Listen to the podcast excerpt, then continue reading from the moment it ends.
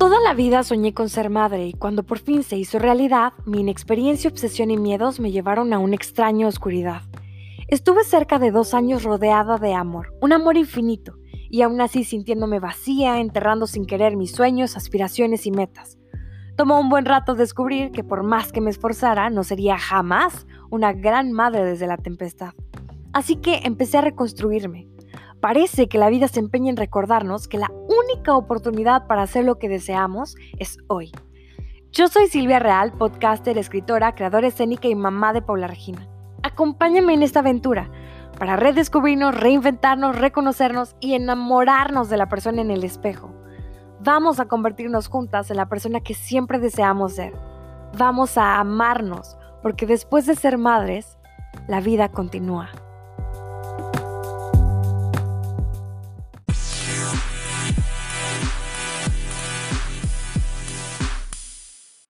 Hola, hola, buenos días, buenas tardes o buenas noches, dependiendo la hora en que me estés escuchando. ¿Cómo estás?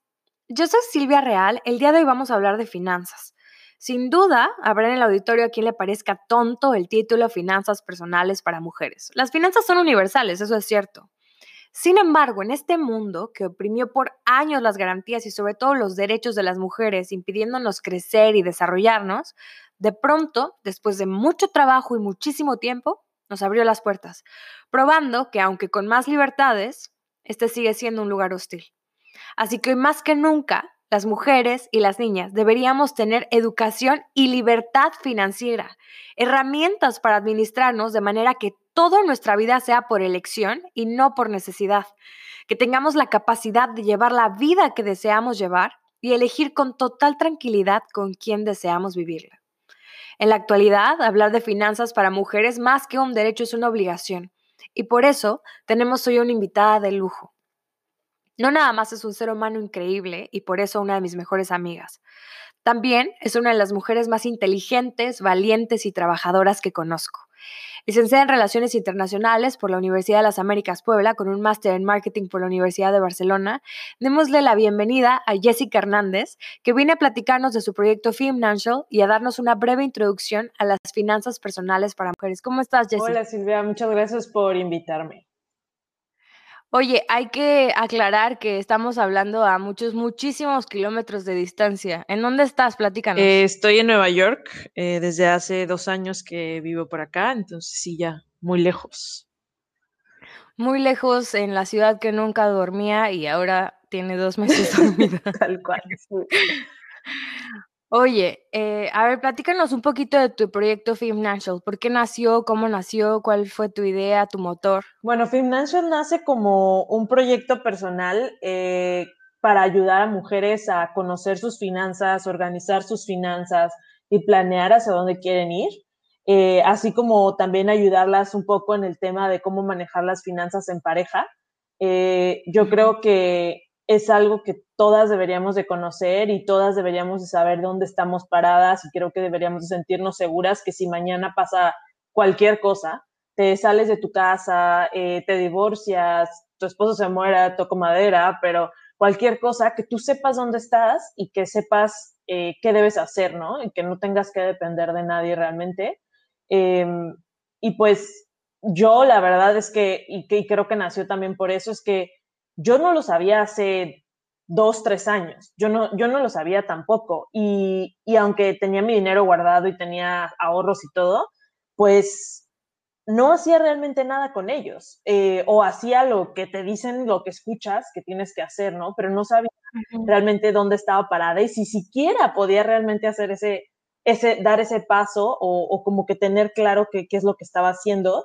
Em, y cuando empecé a entenderlo, me cambió la perspectiva totalmente. Em, creo que te da también una sensación de, pues, de paz contigo mismo, que sabes dónde estás, que sabes que, que tienes para los siguientes tantos meses, que, sabes que, que, tienes para tus vacaciones o que estás ahorrando para tus vacaciones, para tus sueños, si quieres comprar una casa, decir, bueno, entonces vamos a ahorrar dos años exclusivamente esta cantidad para la casa. Entonces, como que sientes que todo empieza a ser posible también, ¿no? Porque em, muchos Tienes claridad. Sí, exacto, tienes claridad. Y muchos dicen que el dinero no te da la felicidad, pero seguramente que te da mucha paz cuando por lo menos no, no digo que vas a ser rico, pero vas a saber que vas a poder dormir tranquilo para decir, ah, pues tengo bien a mi familia, tenemos el dinero para este tanto tiempo, necesitamos ajustar aquí, acá. Entonces, creo que es este, simplemente tomar las riendas de tu vida.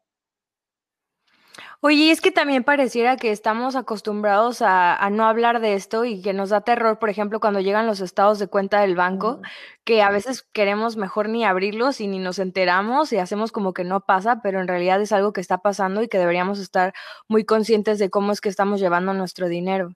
Pero para esto quisiera empezar con una pregunta básica contigo. ¿Cómo fue que te interesaste de pronto por las finanzas? Porque pareciera que coincide con el tiempo en el que te fuiste a vivir a Nueva York. Sí coincide un poco. Em, cuando, cuando llegamos a vivir aquí, que em, mi esposo no estuvo trabajando los primeros seis meses en lo que arreglábamos todos los papeles, pues él estaba aquí en la casa y yo estaba intentando acostumbrarme al ritmo de vida de la ciudad, a mi trabajo, a lo demandante que estaba haciendo todo, ¿no? Entonces, él también creo que es, otra cosa que es un punto de platicar. Los hombres tampoco saben tanto como pensamos. Entonces, em, él se dio la tarea de empezar a, investigar, a ver qué es lo que teníamos que hacer, acoplarse como con todos los términos que, estábamos viendo a nuestro alrededor y que no sabíamos qué eran, ¿no? Simplemente como escoger el seguro médico de mi trabajo. No sabíamos qué significaba cada cosa, o escoger este, nuestra cuenta de retiro, cosas así que de repente nos cayó todo encima y fue como, lo tenemos que aprender. Entonces, él, como aquí todo el tiempo te bombardean con esas cosas, es como una cosa muy de la vida diaria. Entonces, él empezó a estudiarlo, yo al principio como que me negaba, seguía en etapa de negación, y, y yo como, no, no, no, pues tú hazte cargo, tú hazte cargo, hasta que ya de repente dije, no, pues no basta, yo también me tengo que involucrar y también tengo que hacer todo esto, y pues me empecé como a empapar también de, de, esa cultura que hay aquí en Estados Unidos, ¿no? De, de, de saber, de conocer tu dinero, de, tantas opciones que hay de inversión, eh, dónde ponerlo, a cuánto tiempo. La gente que está como tan enfocada en lo de su retiro es impresionante, ¿no? Hay hasta una corriente de gente que se quiere retirar joven y entonces empieza a ahorrar súper joven también para retirarse a los 40 años gente que, que está planeando su futuro enfocadísimo en eso, ¿no? Entonces hay como mucho esa, esa plática diaria y, y, pues los dos nos empezamos a meter un montón y, y, fue que yo me di cuenta que pues a mí me había cambiado mi perspectiva y, y dije, wow, creo que nadie habla de esto. O sea, literal yo no tengo, creo que tengo una sola amiga con la que puedo hablar algo relacionado con finanzas y dinero y así. A todas las demás, pues por encimita. Es que es un tema del que deberíamos estar todos súper conscientes porque lo tenemos, lo vivimos todos los días, es como lavarte los dientes, hacer ejercicio, desayunar y, y, en realidad nadie te enseña a hablar de él, ¿no? Sí, No hablamos de finanzas, no, nos da pena hablar de finanzas con nuestros amigos, nadie te pregunta cuánto ganas. Incluso en tu propia casa, ¿no? A veces hay matrimonios que, que no se comunican las cosas, que no saben, no sé, por ejemplo, si la mujer no trabaja, pues el hombre hace lo que sea con el dinero y igual y se está endeudando para, para darte la vida que tú le estás exigiendo.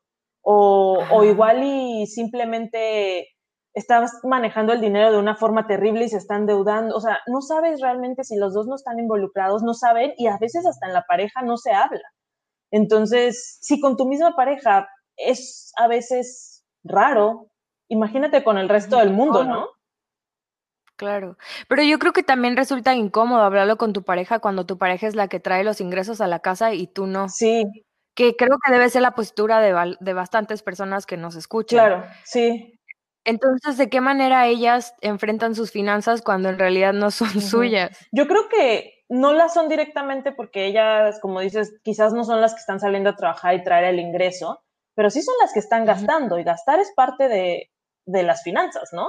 Entonces, si también, si tú como hombre tienes tus finanzas, bueno, si las tuviera muy limpias se daría cuenta, pero un hombre promedio que tiene sus finanzas ahí más o menos y le da dinero a la mujer y la mujer va y gasta en los productos más orgánicos del súper, en los más fancy, en comprarse una bolsa, en esto, pues su misma esposa está haciendo una fuga de dinero.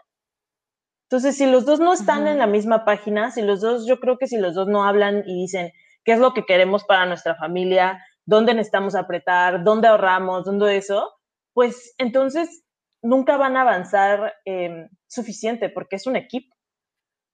Entonces es como vamos a unirnos para hacer juntos un proyecto de vida y nuestro proyecto de vida va de la mano de nuestro proyecto financiero. Y creo que también si eres una mujer soltera aplica lo mismo. Es tu, o sea, yo lo veo como tu proyecto de vida. A partir que yo empecé a hacer esto, yo dije, ah, ok, y, lo hablamos, ¿no? Como pareja, ok, ¿qué, queremos? No, pues queremos em, terminar de pagar nuestro departamento de Cancún. Ok, ¿en cuánto tiempo? Que después, ¿qué queremos? No, pues queremos eh, comprar una casa en Estados Unidos. Ah, pues ¿a cuánto tiempo? ¿Sabes? O sea, hicimos un plan de vida que ahora se siente como que es muy posible que pase porque, porque estás poniendo un tiempo y estás poniendo dinero a eso. Entonces yo creo que ahora sí que por ahí hay una frase que dice, donde pones tu dinero, Ojo, valores, algo así. Entonces creo que, creo que realmente sí es un, es un plan de vida, o sea, como dijiste, tanto si eres pareja como si eres una mujer soltera. Claro.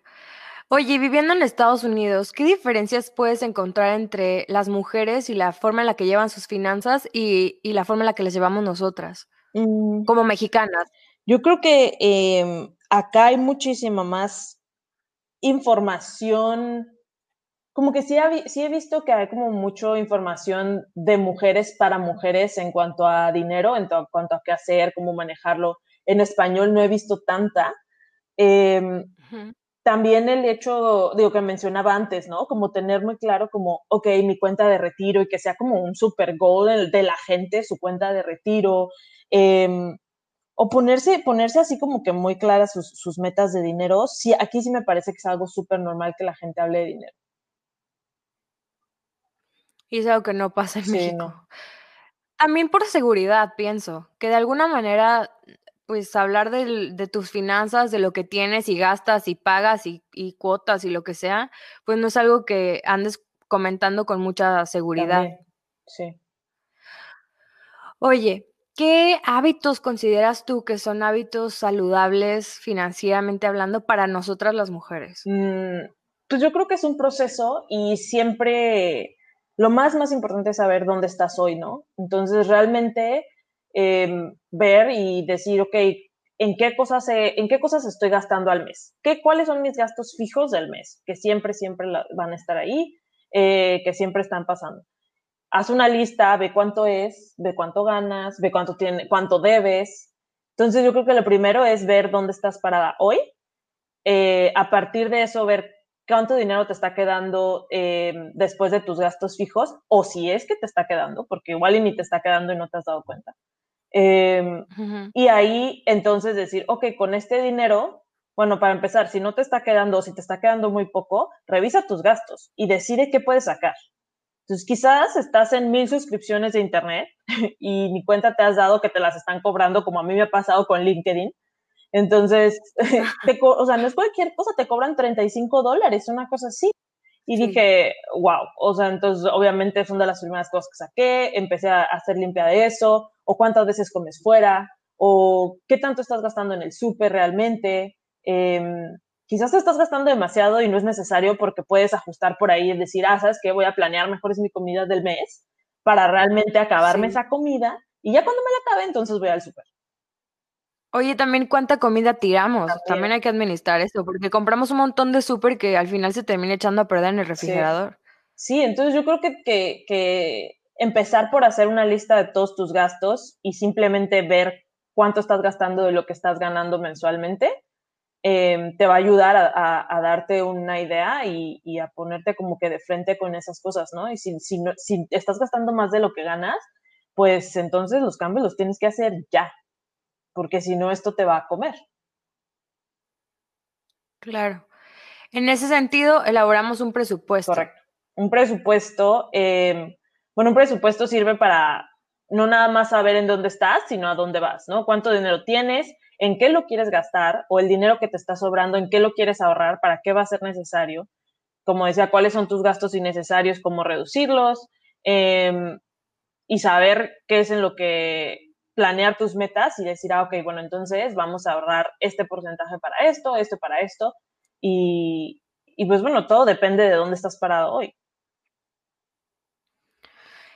Oye, para respecto al tema de invertir o ahorrar, si tienes, si tienes considerado que al mes ingresas cierta cantidad de dinero y que ese dinero con trabajo se alcanza para completar la canasta básica, ¿cómo, cómo podemos pensar en ahorrar? Y estoy hablando de las personas que tienen un ingreso muy bajo, no, no de los que todavía les queda un espacio para Sí. ahorrar, sino los que realmente se tienen que ajustar. ¿Cómo crees que ellos deberían hacer para poder ahorrar un poco? Pues, eh, yo creo que, o sea, esa situación es bien complicada, em yo yo creo que en ese caso lo lo o sea, realmente lo único que puedes hacer si ya ya estás como, o sea, gastando lo básico, básico, eh, pues es simplemente buscar otras fuentes de ingreso, porque ahí no es como que vas a poder comer menos. Em, Ujú. creo que hay muchos casos, como dices, en México, eh no es un caso en el que nosotras personalmente hayamos estado, creo que nunca jamás. Entonces, es muy Claro. complicado ponerte en ese en esos zapatos, pero pero creo que lo más que puedes hacer sería, ¿sabes? Pues tener más ingresos, intentar intentar buscar un trabajo, no sé, de por ahí por horas, de por ahí del delivery, como algo, por mínimo que sea, este, pues, te que te permite ahorrar un poquitito. Porque además me habías comentado, creo que había leído en tu en tus post de de Financial, que es superimportante determinar cuánto es lo que estás ingresando y, eh, y además crear un ahorro para cualquier Sí, lo eventualidad. primero Platícanos un poquito lo primero que una vez que sabes en dónde estás, cuan como dijiste, cuánto entra y cuánto sale, em, lo primero que debes para empezar a ahorrar es para tu fondo de emergencias, el cual debería de ser aproximadamente 3 meses del total de tus gastos fijos, que te asegures que esos 3 meses te cubren comida, casa, transporte, todo lo que gastas fijamente en el mes.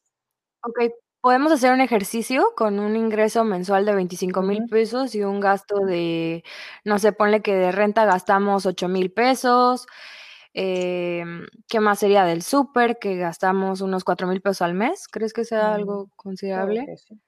Eh agua, luz, gas, ¿qué más incluiríamos en la lista de gastos fijos? Mm, por ejemplo, yo tengo aquí mi el Excel que tengo normalmente en la casa, si te digo qué es lo que tengo. Ajá.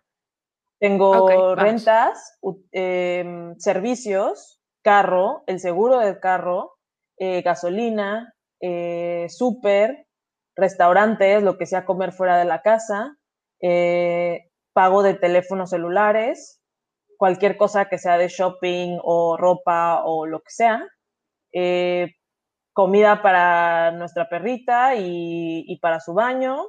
Pusimos dentro de nuestro presupuesto, esto no es fijo porque lo podríamos quitar claramente, pero digamos parte de nuestro presupuesto, lo que planeamos más o menos gastar por mes.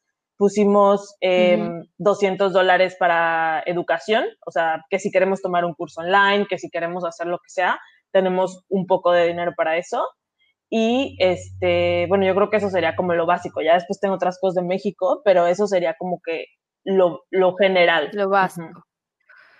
También, ah, es importante el seguro de gastos médicos, También, deberíamos todos invertir en un seguro de gastos Sí. médicos, porque al final te llega un accidente, una enfermedad o una hospitalización urgente, y el pago de golpe de de de no tener seguro de gastos médicos es Sí, altísimo. enton yo, por ejemplo, en este caso no lo considero porque a mí me lo quitan de mi de mi salario, ¿no? De mi De trabajo, trabajo. ajá. Pero si eres una persona independiente que tu trabajo no o tu trabajo no te cubre, pues entonces sí, es superimportante que veas, este, tener eso, ¿no? Entonces, lo yo creo que cuando estás, em, encargándote de tu dinero, siempre debes intentar ponerlo en 3 canastas, el de la seguridad, donde incluirías ese tipo de cosas, em, el del retiro, que es para, pues, obviamente, tu futuro, y el de tus sueños, donde ya entra cualquier cosa que tú quieras hacer, ¿no? Que mandar a la universidad a tus hijos, tu boda, tus viajes, una casa, lo que sea. Entonces, siempre tener como que esas 3 cosas cubiertas y con eso, pues, prácticamente estás cubriendo, pues, toda tu vida. Claro, entonces hacer un un plan completito, determinar nuestros gastos, determinar nuestros ingresos y también determinar una una proporción para seguridad y para lo que venga del futuro. Ujú. Okey, y una vez que ya tenemos todo esto consciente, entonces nos preguntamos, ¿qué hacemos? ¿Invertimos o ahorramos? ¿Cómo empezamos? Mm. Pues es que depende cuáles sean tus metas. Yo creo que las metas las, las puedes dividir como en corto, mediano, largo eh, plazo. Por ejemplo, las largo plazo tienen que ser, son cosas como el retiro, ¿no? Y eso lo tienes que invertir sí o sí, porque no te sirve de nada tenerlo en tu cuenta de ahorros. Entonces, eso para eso existen las afores que te van a dar este, Em, retornos a lo largo del año, dependiendo de cuántos años esté ahí en esa cuenta, y literal no lo puedes sacar hasta que tengas, no sé, 65 o algo así. Em, entonces, ese, ese objetivo sería para ese tipo de cosas. Uno que es un, este, un short term, que digamos menos de un año, dos años, entonces ese necesitas que sea un dinero líquido, un dinero que tú puedas sacar sin ninguna penalidad, un dinero que no tenga restricciones. Entonces, quizás una cuenta de ahorros no te va a dar tanto retorno, pero también es muy flexible y la puedes sacar cuando quieras. Entonces, por ejemplo, ahí podrías ponerle en una, en una cuenta de ahorros. Y en un, en un este medium term, que sería, no sé, unos 5 o 10 años, eh, pues hay diferentes instrumentos bancarios que puedes investigar. No tengo la información de todos y son un poco complejos, pero cuando ya creo que estés lista para decir, ok, ya este dinero lo tengo aquí ya lo, ya lo tengo y, creo que podría dejarlo generando por dos, cinco años, cinco, diez años. Entonces puedes acercarte con, con un banco y decir, bueno, ¿qué opciones ofrecen? ¿no? ¿Qué CETES? ¿Qué fondos de ahorro? ¿Qué fondo de inversión? Tienen diferentes cosas. Entonces todo depende del tiempo que tú puedas tener parado ese dinero. Ok. Y entonces ya tú decides qué va a pasar con él después. O realmente ahí estás cubriendo las dos, ¿no? Estás cubriendo ahorro e inversión. Em, digo, puede haber otros tipos de inversiones, por ejemplo, de que quieres, si quieres hacer tu propio negocio, esa es una inversión. Em, también puedes hacerlo ahí. Si, si quieres poner tu, tu dinero en un negocio, pues también es válido. Y ya después que hablamos de inversiones y ahorros, ahora hablemos de los créditos terribles. Hay muchas personas que le tienen mucho miedo a los créditos, eh, sobre todo compañeros míos de la carrera de teatro que, como sabrás, tanto en la carrera de teatro como en la carrera de construcción y quizá en algunas otras, también eh, se vive el que no hay un ingreso fijo mensual, o sea, no, no estamos esperando dinero todo el tiempo, sino que vivimos un poco en las temporadas en las que el trabajo está un poco bajo de lo que estuvimos trabajando los meses anteriores. Y por este tema es que bastantes compañeros míos de la carrera de teatro tienen temor de eh, iniciar un crédito. Yo creo que tener un crédito no es algo malo, creo que es algo que deberíamos todos saber utilizar y bueno, me interesa saber tu opinión. Mm, pues, ¿Tú crees que les da miedo qué? ¿Porque se la van a gastar? ¿Porque ya les fue mal y ya no quieren tener? Ajá, yo creo, yo creo que lo que les, el mayor temor es que van a, van a considerar que ese dinero es dinero suyo, se lo van a gastar y después no lo van a mm, poder pagar. Y creo que esto es por la mala educación en cuanto al uso de tarjetas de crédito que tenemos en general en el país. Es una mezcla de no tenerlo todo lo que hablamos antes y además tener una tarjeta de crédito encima, ¿no? Entonces, Sí, es una bomba si, si, tú ya hubieras hecho todo lo que hablamos antes, incluso aunque no tengas un ingreso fijo mensual, tú ya tendrías tu fondo de emergencia de tres meses. Y entonces, si no tienes dinero el próximo mes, no pasa nada porque tienes tu fondo de emergencia y estás cubierto por tres meses. Y cuando vuelvas a tener, vuelves a meterle a tu fondo de emergencia. ¿Sabes? Siempre, siempre mantenerlo en los tres meses. Pero yo creo que eso te, te daría pues evitaría este tipo de cosas de decir, ay, no sé qué hacer con la tarjeta de crédito, me lo voy a gastar todo. Yo conozco gente que paga deuda de tarjeta de crédito con tarjeta de crédito. O sea, imagínate lo mal que está eso. O sea, te, estás literal cavando una tumba. Entonces, yo creo... Porque sin fin, porque los intereses no terminan jamás, de pagarse. Y además pagan el, el, mínimo, entonces nunca va a pasar. Yo creo que es recomendable intentar no tener más de dos tarjetas, dependiendo obviamente de los usos que le des, pero intentar no tener más de dos, em, siempre que te sea posible pagar el total de las tarjetas, al menos que tengas meses sin intereses, eso sí, sí vale la pena. Em, por ejemplo, yo, nosotros tenemos una tarjeta de American Express que todas tus compras arriba de seis mil pesos entran a seis meses sin intereses. Yo la amo así, la amo esa tarjeta. Antes tenía otra que yo ni sé por qué la tenía, o sea, mira, así, así de mal estaba, o sea, no sabía ni por qué la tenía, nada más porque dije, ah, bueno, es una Amex y junto puntos y lo que sea. Pues resulta que siempre tenías que pagar el total o los intereses eran altísimos, altísimos, ridículos. Entonces yo siempre pagaba totales, ¿no? Y luego decía, bueno, pero y al final de cuentas todo es para qué la tengo, no, no entiendo por qué la tengo. Y entonces la cancelamos y ahora tenemos esa. Y la verdad es que, pues, está súper bien. Y cualquier compra que hagas en el extranjero, aunque sea menor de 6 mil pesos, también te entra 6 mil sin intereses. Entonces, esa tarjeta, por ejemplo, está buenísima. Oye, y también hay muchas tarjetas que tienen muchos, muchos otros beneficios, como por ejemplo que se te pierde la maleta y te cubre que te manden dinero para que te compres las cosas que necesitabas para tu viaje, este, también que te cubre el seguro de autos, pero nosotros nos vamos y firmamos contratos y nos metemos en problemas sin investigar, sin, saber, y así a ojos Sí, totalmente. Yo creo que, mm, por ejemplo, esos seguros, o sea, la mayoría de las tarjetas la tienen, si no me equivoco.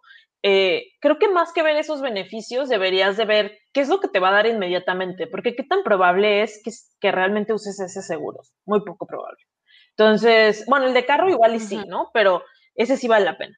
Pero los demás igual y, nunca los vas a usar. Entonces, realmente busca una tarjeta que te dé algún beneficio, como lo que te decía, los seis meses sin intereses, como que te dé cashback. Entonces, con ese mismo dinero que te regresan de cada compra, vas acumulando y lo puedes usar o para pagar tu misma tarjeta de crédito o para pagar en el súper o en cualquier lugar donde, donde te acepten esos, ese dinero que vas acumulando, ¿no? Em, yo creo que eso, es lo, eso es lo más importante y creo que si, si entiendes que ese dinero pues no es tuyo para que lo gastes así nada más, o sea, ese dinero, aunque uses tus tarjetas de crédito, por ejemplo, yo uso mucho aquí mi tarjeta de crédito que me da puntos, em, que me da este cashback porque realmente acumulas mucho y lo puedes ir gastando donde sea. Entonces es como dinero pues extra que te regresa. Y, pero siempre, siempre pago mis totales y lo uso, o sea, es como parte de mi presupuesto. Yo sé que no me puedo pasar de, mis, de esos gastos para no pasarme mi tarjeta tampoco. Em, y me funciona bien, la verdad es que, pues, o sea, si vas al súper y te gastas mil pesos y te regresan diez, pues bien, es algo, diez pesos que te regresaron, ¿sabes? Claro. Oye, a ver, haciendo un resumen, ¿cómo es que podemos nosotras explicarle a las mujeres, a cualquier tipo, que no, no necesariamente tienes que ser multimillonaria para llevar una buena administración de tus finanzas y que tampoco necesariamente tienes que ser una persona que sale a trabajar porque también ayudas desde casa en, en la administración de los recursos? Entonces, ¿cómo les hacemos ver a estas personas que que tienen un papel importante dentro de las finanzas? ¿Cómo, cómo le transmitimos el mensaje? Pues yo diría que, que al final las finanzas están en la vida de absolutamente todos, absolutamente, no hay nadie que se salve, ¿no? Entonces, em, o, o, te metes y tomas el control o, te va a controlar a ti. Y además, si no te emociona hacerlo por los números y, y hay muchas cosas que, ¿sabes? Que pues dices, ay, qué flojera, me tengo que limitar y así, ¿no? Yo era de esas también que decía, yo no me voy a limitar en nada. Y pues también dices, no, pues ya llega una edad que dices, no, pues mejor sí me limito porque no, no puedo seguir así toda la vida. Sí. Entonces, si no, si no, no lo quieres hacer por ese lado, entonces hazlo por el lado de, de, de que es un plan para ver cómo vas a cumplir tus sueños. Yo creo que eso te va a motivar y eso eh, va hacer que le eches ganitas en, todos los demás números, porque por lo menos va a ser como cosas tangibles. Si vas a decir, ay, no, mejor no me compro esa bolsa, igual y ya tengo una café, no necesito otra, em, ese dinero mejor lo voy a poner en mi fondo de viajes. Y es algo de dinero, o sea, es un gasto que estás evitando para ponerlo en algo que te va a hacer mejor.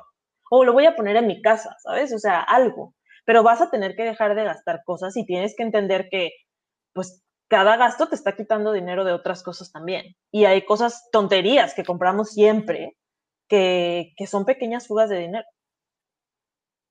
Como maquillaje carísimo y necesario. ¿Cuántos highlighters tienes que no yo Soy, yo soy la más minimalista de los, del, del, maquillaje. Pero, por ejemplo, mi hermana, o sea, ella tenía casi que un vagón lleno de, de cosas y pinturas y cajones y cajones. Y yo decía, wow, o sea, no, qué necesidad. Em, entonces, yo creo que hay que encontrar como tu, en la parte en la que tú creas que puedas ahorrar, o sea, habrá cosas que hay gente que diga, esto yo no lo toco, pero habrá otras cosas que sí toques. Entonces, yo creo que, que nada más, cuando empiezas a ver realmente cuánto estás gastando y cuando realmente empiezas a estudiar dónde está, está yendo todo tu dinero, vas a decir, ah, como que sí nos estamos pasando, ¿no? De comer fuera. O sea, se nos está yendo el 60% de nuestro dinero, se nos está yendo en comer en la calle. Entonces, y es que es sorprendente también, perdón, los gastos hormiga. Tenemos muchísimos. O sea, bueno, cuando salíamos a la calle era típico que antes de pasar a la oficina pasas por tu cafecito, una galletita, que los que fuman el cigarro, no sé, hay mil, mil maneras en las que se nos va el dinero. Yendo al Oxxo, yo creo que a todos se nos va muchísimo porcentaje de Sí, la verdad es que nosotros el mes pasado que pues ya no salíamos para nada, y eso que todavía comíamos o pedíamos Uber Eats de vez en cuando, ahora pudimos ahorrar el 40%, eso es un montón. Normalmente la gente ahorra un 20 máximo o así. Pudimos ahorrar el 40% porque, claro, yo ya nunca comía en la calle. Yo era como que la que más comía en la calle, de repente, este, y porque estaba en la oficina y el típico de, ay, vamos a comer todos juntos, ¿no? Y cada rato. Entonces, ya nunca, ya nunca lo hago, ya nunca voy por mi cafecito, ya nunca paso por mi bagel, ¿sabes? O sea, son esas cosas que digo, ay, pues no está tan mal y ya te acostumbras. Entonces yo creo que aprovechen. Nos ha venido bastante bien. Nos ha venido bastante bien la cuarentena. Sí, yo creo que la gente se va a dar cuenta que, ah, no es tan necesario comer en la calle y por eso la gente está cocinando tanto y así, porque pues se les antojan cosas ricas y está padre que pues te des el tiempo de hacerlo en tu casa y aprender que pues sí lo puedes hacer en tu casa y te va a salir menos de la mitad. Muy bien. Pues fue muy interesante tenerte aquí. No sé si quieras agregar alguna cosa, algo que creas que nos faltó comentar. Mm, no, yo creo que tocamos casi todo. Em, pues nada más que. Me gustaría que fueran. Ajá. Me gustaría que, pudieras invitar a las personas a que te siguieran en FemNational. Eh, quien me quiera seguir, estamos en Fem.National. Fem es F-E-M-M-E. Punto y bueno, quien me quiera seguir por ahí, voy a estar subiendo información sobre esto que estuvimos eh, comentando. igual estoy trabajando en, en, hacer un como mini curso de estas cosas. Entonces, pues conforme vaya teniendo más información, la voy a ir compartiendo. Pues Jessy, esperamos tenerte pronto de regreso con nosotros. Me parece súper importante que, que, no te pierdas, que estemos aquí en contacto y que las personas te vayan a seguir porque he estado viendo muchos casos, yo creo que hay muchas mujeres que están teniendo eh, problemas porque no tienen, no son dueñas de sus recursos y y creo que las mujeres deberíamos apoyarnos entre nosotras. Ayer eh, hice una historia para compartir en Instagram eh, que íbamos a grabar este, este episodio porque el fin de semana pasado fui a Costco y me encontré a una señora que estaba comprando en el súper helado. Ella iba a llevar helado, su marido le dijo que, que no, que tenía que elegir entre el helado y las palomitas porque él es el que pone el dinero. Y fue algo que me, me impresionó muchísimo y hay muchas historias así que viven violencia económica. Eh, creo que no deberíamos permitirlo, creo que deberíamos encontrar la manera de encontrar, de adquirir recursos. Se puede hacer desde casa. Tengo amigas que trabajan hasta vendiendo Herbalife. La verdad es que ahora todo se puede hacer desde casa. Es una impresión también. Es otra cosa que nos dejó todo esto, ¿no? Darnos cuenta que absolutamente todo se puede hacer desde casa. O sea, habrá profesiones que claramente no, ¿no? Pero la mayoría o, tú como, ¿sabes? O sea, tú como persona que, que, está en su casa y que dice, bueno, ¿sabes qué? Pues mi esposo trabaja y quizás yo nunca he trabajado, pues ahora existen mil formas de hacer como que tener un ingreso extra por ahí. Ahí está este grupo que es súper famoso de Lady Multitasking. Yo primero me daba risa, pero la verdad es que se volvió súper grande y se volvió una plataforma para todas esas mujeres que, que tienen como, que intentan tener como un ingreso extra y un trabajo extra por ahí. Entonces está muy bueno, la verdad. Sí, yo creo que deberíamos apoyarnos de esas plataformas. También podemos vender, ya todo se puede vender por internet. De verdad, solo tienes que subir algo, lo puedes vender desde Facebook. Ni siquiera ya te estoy pidiendo que te metas a la liga de Amazon para vender cosas. O sea, ya puedes vender de verdad desde tu teléfono. Es súper fácil. Nosotros no tenemos ninguna Em, opción para ofrecerte para vender, ni te estamos invitando a trabajar para nosotras. Simplemente queremos que sepas que tienes la capacidad, que obviamente tiene que haber ahí un gusanito en ti que dice, quiero ser libre. Y ojalá que este, este episodio te haya servido Obviamente seguiremos hablando de esto. Nos interesa muchísimo que las mujeres emprendan, que se sepan capaces y que luchen por sus sueños.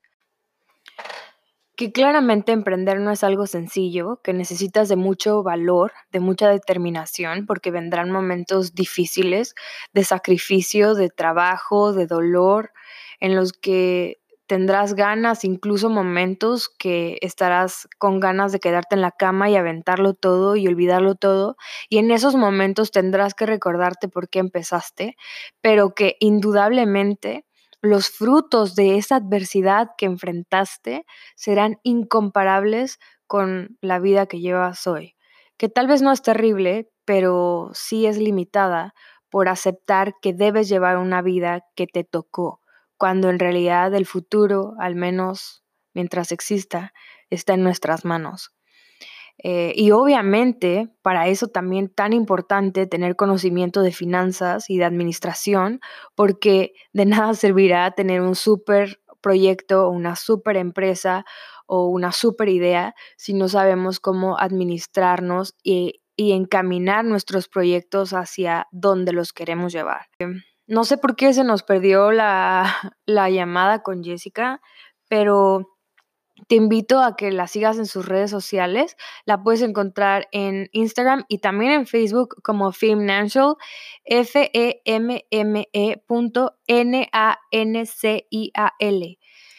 Eh, no dudes en buscarla, tampoco te olvides de seguirme a mí. Puedes encontrarme en Facebook como Silvia Real, en Instagram como Real Silvia Real y también en Spotify como Silvia Real. Si tienes alguna duda, si quieres que hablemos de algún tema en especial, mándame un mensaje. Vamos a abrir una nueva sección que se va a llamar Historias de la vida real, en donde puedes llamarme para contarme tu, alguna historia que quieres, si quieres la podemos compartir anónimamente y te podemos dar algunos tips o consejos o ahí nuestra opinión. Igual y hasta traemos un especialista para que nos ayude a resolver tu duda.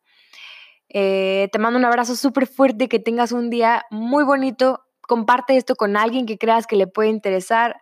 Por favor, síguenos en nuestras redes sociales. Que tengas un súper día. Abrazos, bye bye.